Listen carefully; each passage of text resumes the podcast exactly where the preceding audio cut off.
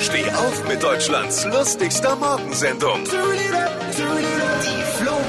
Im Katastrophenfall sollen alle Bürger künftig auch per Push-Nachrichten aufs Handy gewarnt werden. Das hat die Bundesregierung jetzt beschlossen. Die Warn-SMS geht dann automatisch an alle in der Region Betroffenen. Ja, dann gibt's wohl bald die ersten Demos von Querdenkern gegen eine SMS-Pflicht für alle. Frage, die ich jetzt dazu habe, ist natürlich, gibt's dann auch eine SMS-Warnung, äh, wenn der Wendler zurück ins Land kommt? Wann gibt's solche Dinge? Wenn ein neues Album der Amigos rauskommt? Oder, die, oder VW die Currywurst abschaffen will? Los geht das Warnsystem per SMS im Herbst 2022. Ich hoffe, dass die Bundesregierung daran denkt, Petrus Bescheid zu geben und bis dahin kein Unwetter mehr. Ja. Ja, das wäre cool. jetzt mal.